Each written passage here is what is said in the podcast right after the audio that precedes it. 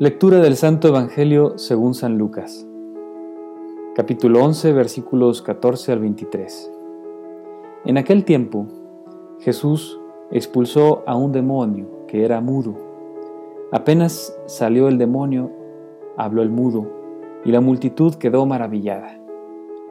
Pero algunos decían, Este expulsa a los demonios con el poder de Satanás, el príncipe de los demonios.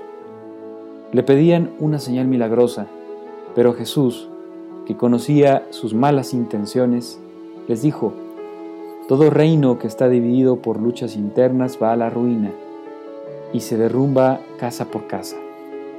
Si Satanás también está dividido contra sí mismo, ¿cómo mantendrá su reino? Ustedes dicen que yo arrojo a los demonios con el poder de Satanás. Entonces, ¿con el poder de quién? Los arrojan los hijos de ustedes. Por eso, ellos mismos serán sus jueces. Pero si yo arrojo a los demonios por el poder de Dios, eso significa que ha llegado a ustedes el reino de Dios.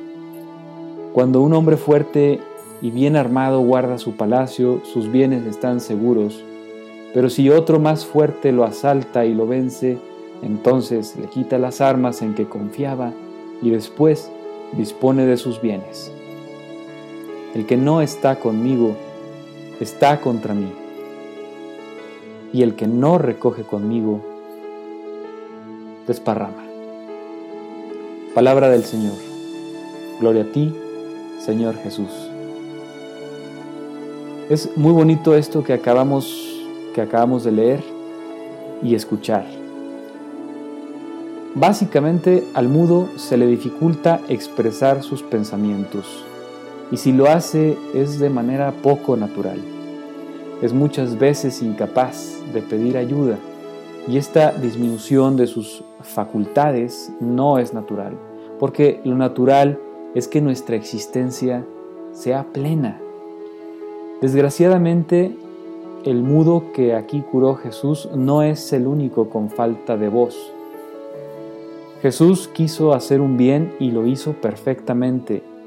De hecho, realizó un milagro, como muchas veces lo haces tú, al efectuar con pulcritud nuestro trabajo, al hacer una buena obra o un proyecto en la comunidad, pues que va a beneficiar a muchos.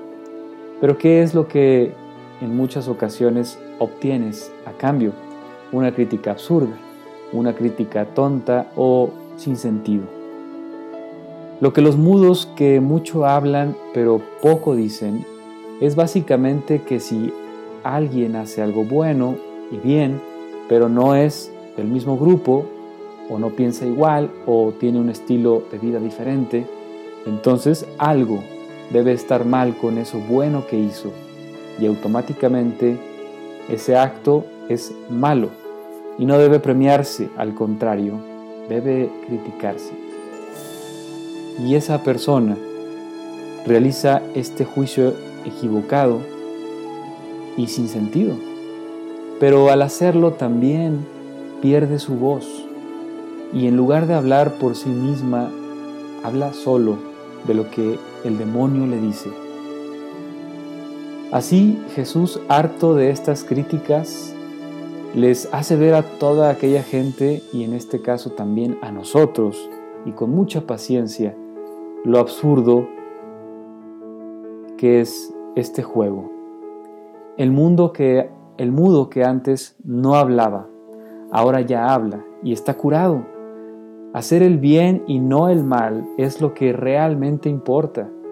Hablar de las cosas buenas y de las cosas que nos unen y nos construyen como una comunidad, como una sociedad, y no de las que nos dividen y confrontan, es lo que nos permite manifestarnos de verdad, con libertad, y al mismo tiempo nos quita esa cinta de amargura de la boca que nos tapa para decir palabras buenas. Aquí es donde te pregunto, ¿tú estás de los que recogen, unen, aman, o de, los que desparraman, dividen, enjuician y destruyen.